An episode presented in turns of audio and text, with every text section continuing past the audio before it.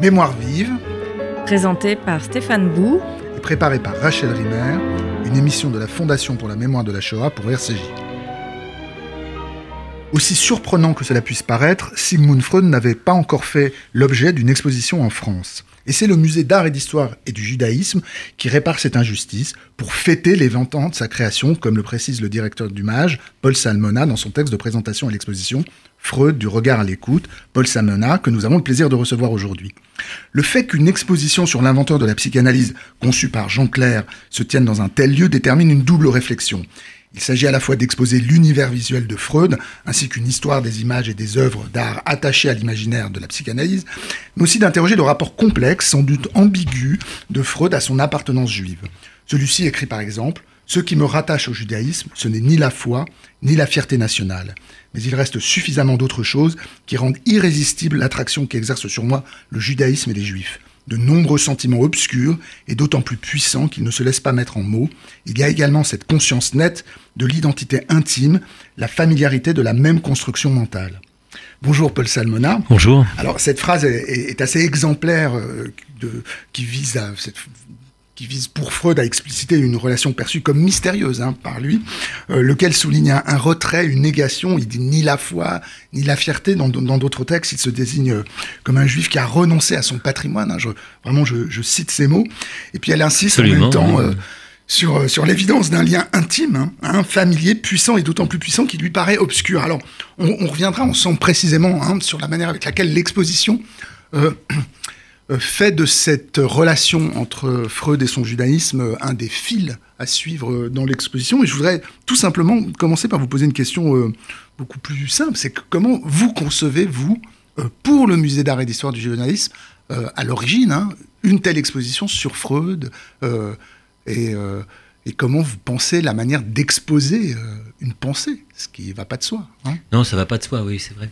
Euh, alors il faut dire d'en- d'entrée de jeu que ça n'est pas une exposition euh, biographique, ça n'est pas un livre sur les murs, hein, euh, avec des photos et des textes. hein. C'est vraiment une exposition d'œuvres, d'objets, de dispositifs scientifiques.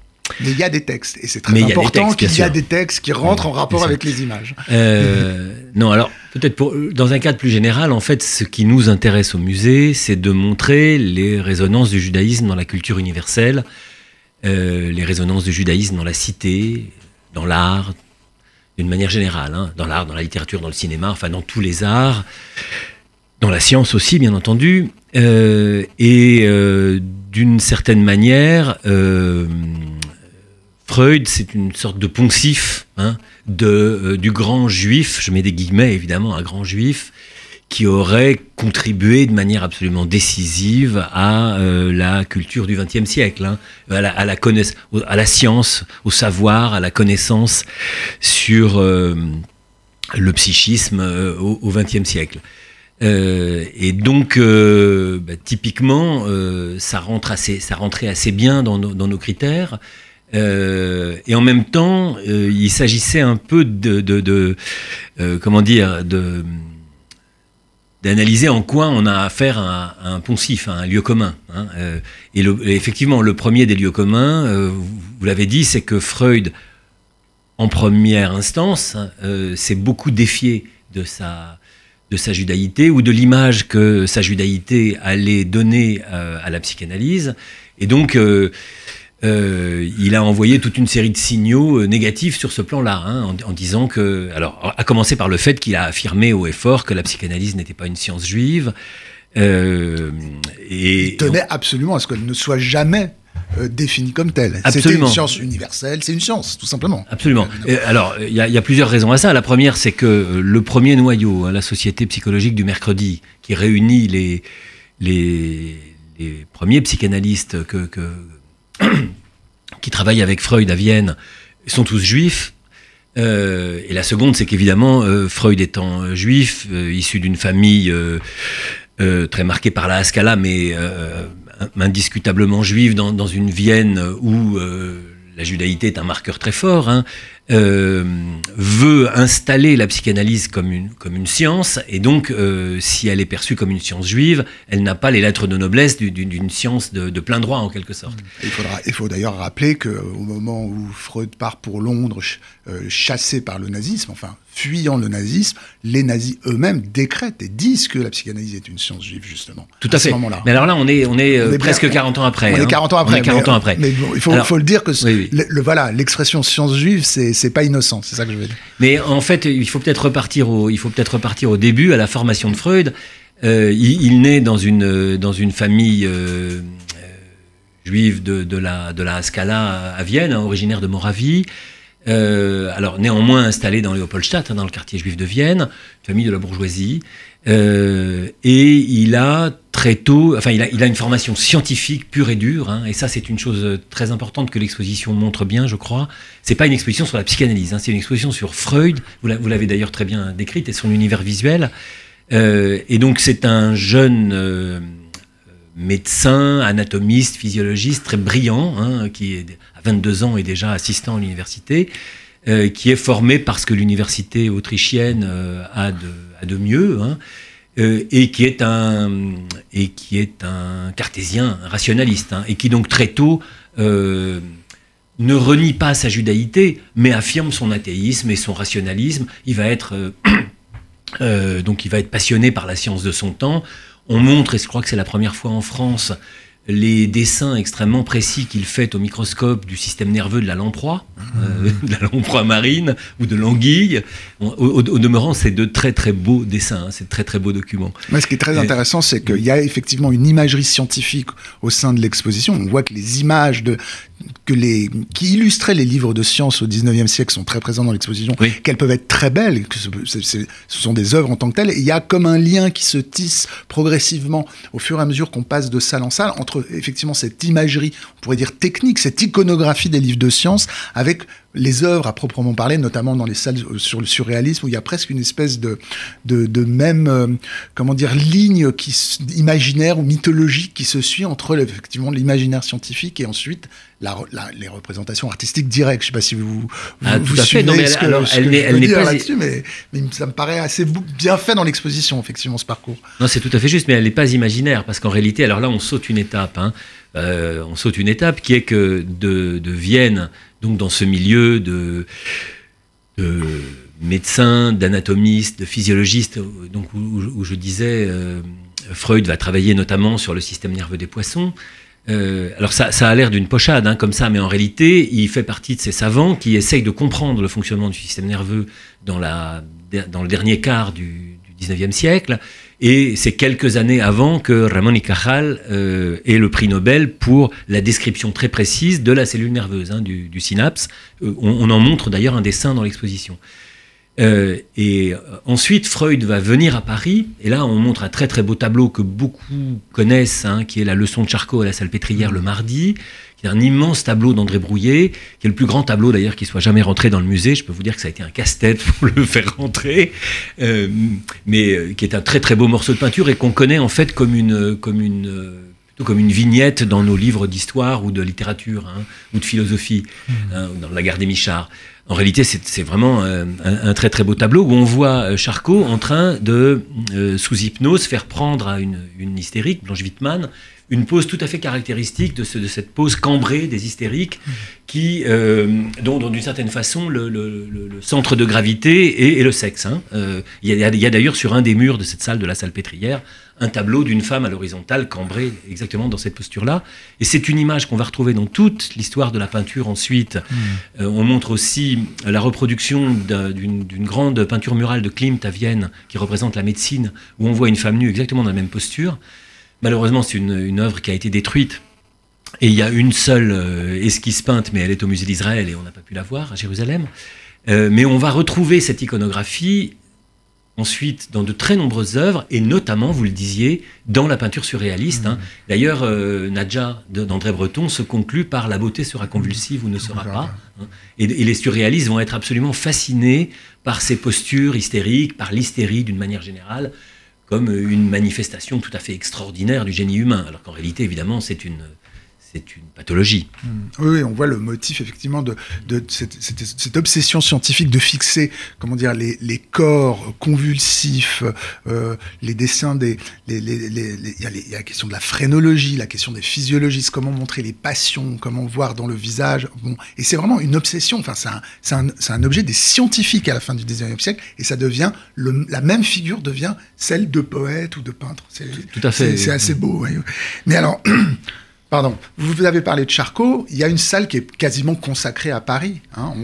c'est, aussi une exposition qui nous fait passer de, qui suit une géographie. Hein. Tout à fait, oui. oui, euh, Freud donc, euh, vit à Vienne, il se forme à Vienne, il est assistant à Vienne, médecin, etc. Euh, il, va, il va venir à Paris et donc il va passer quatre mois chez, chez, Charcot. À cette occasion, d'ailleurs, il va se définir, dans une soirée chez Charcot, il va se définir comme juif et non pas comme viennois, hein, comme autrichien.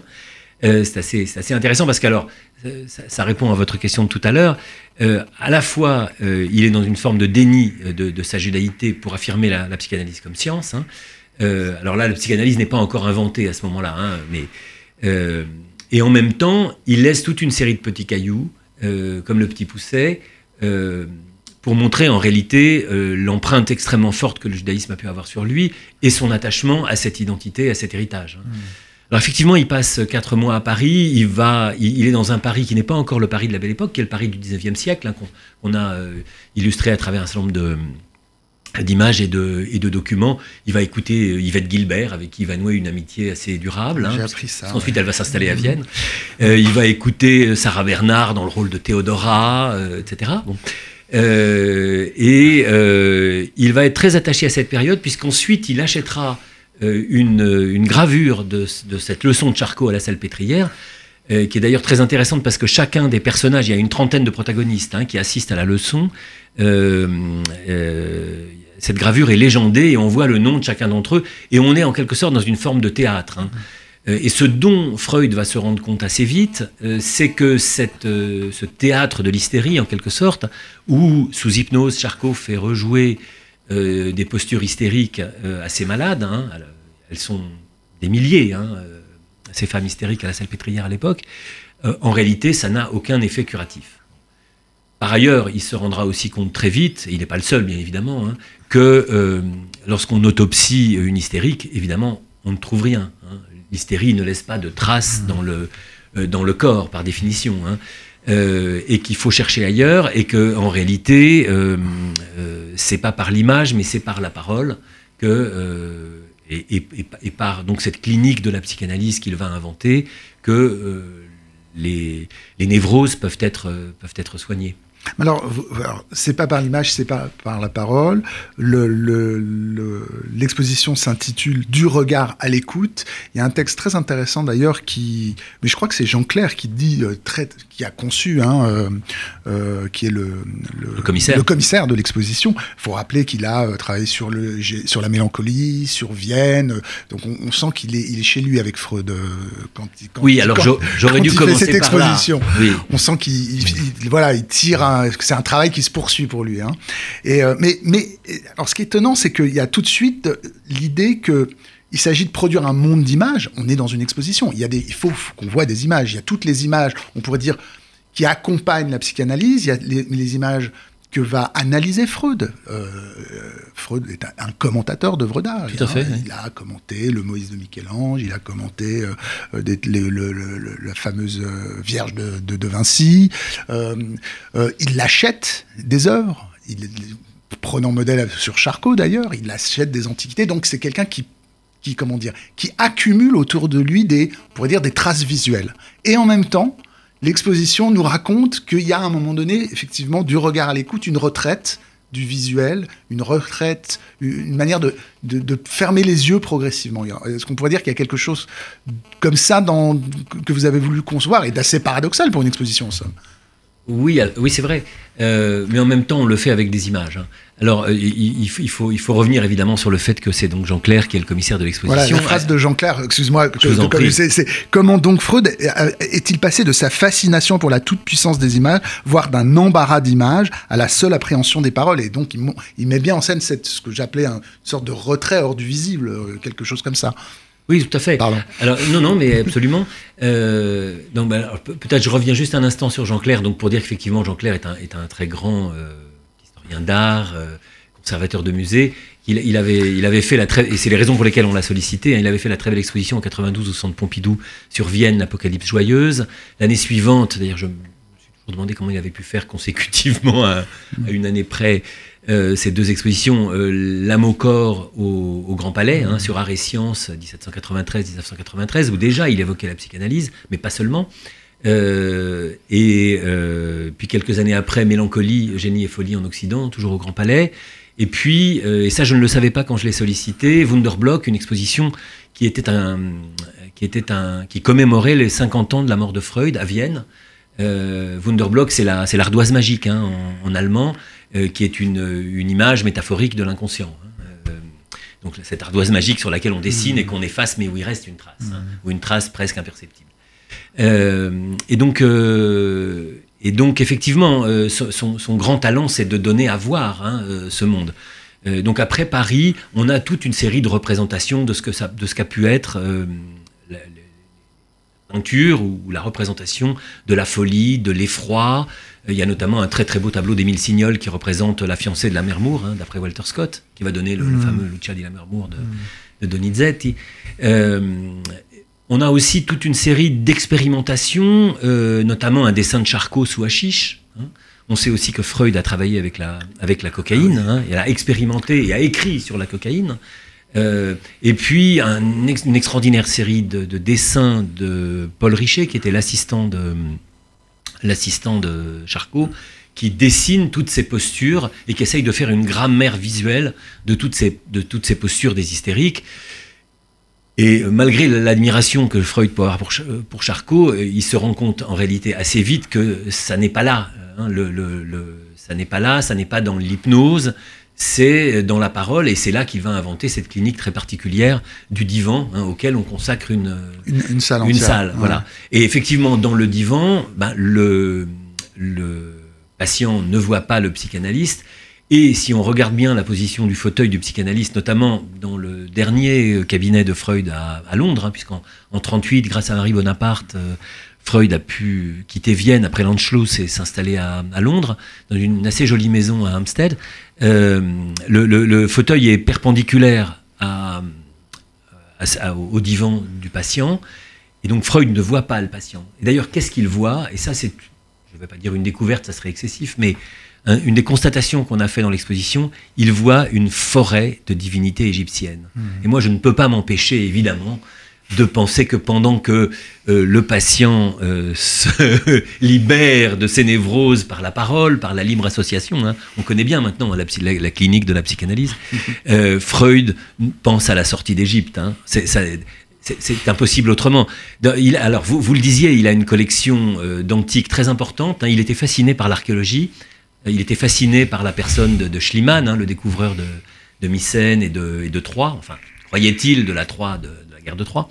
Euh, et euh, euh, Schliemann qui avait construit son existence professionnelle pour réaliser ses rêves. hein. Ça, ça avait, énormément plu à, Freud, puisque Schliemann avait financé lui-même ses fouilles au 19e. Et, donc Freud, à, à- l'instar de Charcot d'ailleurs, qui était lui-même collectionneur, avait constitué une extraordinaire collection d'antiques. Et donc, il y a énormément de, de divinités grecques et romaines. hein. C'est ça d'ailleurs que la critique a retenu, hein, euh, parce que c'est sur ces, c'est sur ces héros ou ces divinités du, du- du panthéon gréco-romain que se sont construits un certain nombre de concepts de la psychanalyse, comme le, le- le complexe d'Oedipe, par exemple. Mais en réalité, les divinités égyptiennes sont innombrables dans la collection. hein. Il y a, plus, il y a plus de, et, et c'est fascinant dans le dans le cabinet de, de- de Freud à Londres ou dans celui de Vienne, qui est bien documenté par des photos d'Edmund Eng- Engelmann en, en 38. On voit, il y, a, il y a des statuettes absolument partout et une grande majorité de statuettes Alors, égyptiennes. vous, vous dites qu'il devait penser à la sortie d'Égypte au moment en écoutant ces, ces patients, le regard perdu dans toutes ces, ces représentations euh, de divinités égyptiennes, mais aussi il devait penser à ce qui sera son dernier livre, Moïse et le monothéisme, puisqu'il fait de Moïse un Égyptien, il fait ce livre extrêmement complexe, paradoxal, et, la fin de votre exposition, la dernière salle, en fait, pivote autour de ce livre et de cette question du Moïse de, Freud. Et là, il faut dire que c'est un livre qui a évidemment produit une littérature considérable. Hein. Euh, euh, il y a ceux qui voient dans Moïse et le monothéisme de Freud, donc son dernier livre, comme quelque chose comme un adieu au judaïsme, avec cette chose très paradoxale de faire du fondateur du, judaïsme précisément un non-juif, quelque chose d'une, histoire très particulière que, Freud apporte. Et puis en même temps, là, bon, on connaît le, grand livre de Yerushalmi, euh, et il y a d'ailleurs un texte inédit dans le catalogue que j'invite d'ailleurs les auditeurs qui ne pourraient pas venir voir l'exposition d'obtenir le catalogue qui est très riche et qui, qui vous fera visiter dans, dans, tout ce travail.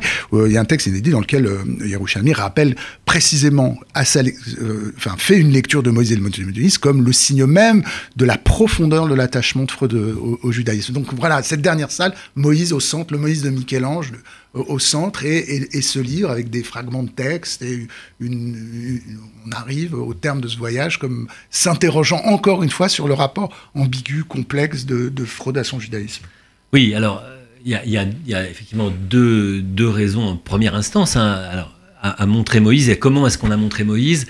Euh, on n'a pas montré euh, la statue de Michel-Ange qui est dans l'église Saint-Pierre-Aulien à Rome et que Michel-Ange avait sculpté pour le tombeau du, pape Jules II, parce qu'évidemment elle est intransportable, et d'ailleurs elle n'est elle est, elle pas mobile, hein, elle, est, elle, est, elle, est, fixée. Euh, mais on a montré un très très beau moulage qui est à l'école mmh. des beaux-arts, et qui n'est pas une copie, qui est un moulage fait sur l'original, comme on en faisait encore au XIXe siècle, et euh, qui sont d'ailleurs des, des, œuvres extrêmement précieuses et qui conservent parfois des, des états euh, perdus hein, d'un certain nombre d'œuvres très importantes, soit de l'Antiquité, soit de la, soit de la, de la Renaissance, hein, comme mm. c'est le, comme le cas là. Euh, on, on l'évoque évidemment parce qu'il a écrit un très bel article sur cette sculpture, et d'autre part, effectivement, mais vous avez déjà tout dit, son dernier ouvrage s'intitule, alors la première traduction c'est Moïse et le monothéisme, mais en réalité la, la traduction juste c'est L'homme Moïse et la religion monothéiste. Mm. Euh, et il était tout à fait fasciné, évidemment, à la fois par la sculpture de Michel-Ange et par le personnage de Moïse proprement dit. Hmm. Alors, l'auditeur aura compris que, la richesse de cette exposition, encore une fois, j'invite aussi à, aller voir le, catalogue. Je profite des quelques dernières minutes qui nous restent, parce qu'il se trouve que la semaine prochaine, il y a euh, au Musée d'art et d'histoire euh, du judaïsme un colloque là on oublie un petit peu Freud pendant les trois dernières minutes de notre émission, qui, que, vous avez, euh, que vous avez voulu, hein, que c'est vous qui le, qui le dirigez, qui l'avez euh, qui conçu, j'imagine, précisément. Alors je, je, je, je, donne le titre et je vous laisse le soin de le, de le présenter euh, rapidement. le judaïsme, une tâche aveugle dans le récit national, et son, donc ça a lieu jeudi 17 janvier et vendredi 18 janvier prochain. Alors c'est quoi, pourquoi le judaïsme tâche aveugle il, faut, il, faut, déjà dire que c'est tâche sans accent circonflexe. Hein. Donc j'aurais dû le la préciser. Tâche, non, non absolument pas. C'est le même mot. Mais euh, une la tâche aveugle dans l'œil, c'est le point d'entrée du nerf optique et c'est un endroit de la rétine qui ne voit pas.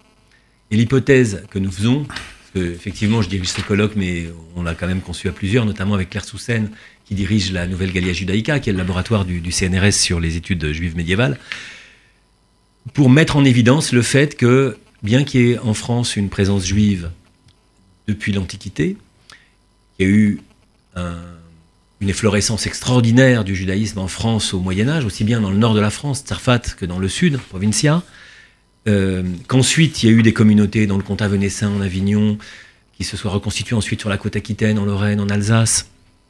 Euh, et, même si on va jusqu'à la période contemporaine, à l'exception grosso modo de l'affaire Dreyfus et de la Shoah, le judaïsme est à peu près inexistant dans le récit national. Hein. Euh, quand les historiens, je ne parle évidemment pas des, historiens qui travaillent sur le sujet, qui travaillent sur l'antisémitisme ou sur l'affaire Dreyfus ou sur la Shoah, bien entendu. On pourrait dire aussi l'émancipation, le, moment de la Révolution française. Et l'émancipation. Mais, et encore, et encore, si vous voulez, l'émancipation est, quelque chose de tout à fait extraordinaire dans l'histoire de l'Europe occidentale, et elle n'est pas du tout enseignée à sa juste valeur. Mmh, hein. c'est tout à fait... Euh, et donc, euh, pendant deux jours, on a réuni un certain nombre d'historiens, non pas pour faire l'histoire du judaïsme depuis 2000 ans, mais pour essayer de comprendre pourquoi euh, alors qu'il y a une connaissance et un savoir tout à fait conséquent sur cette présence juive en France dès avant la christianisation, pourquoi cette, euh, cette dimension de l'histoire de France n'est pas occultée parce que pour l'occulter, il faudrait que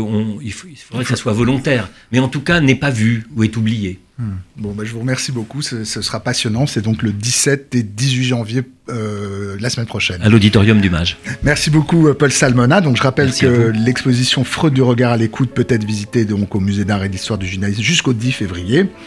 Euh, je rappelle qu'il y a un, riche catalogue, beau livre publié par Gallimard. Euh, le colloque Le judaïsme, une tâche aveugle dans le récit national se tient, donc je le rappelle une fois de plus, la semaine prochaine, 17 et 18 janvier. C'était Mémoire vive. Deux adresses pour nous réécouter, radio-rcj.info et mémoirevive au pluriel.net, ainsi que sur l'application RCJ.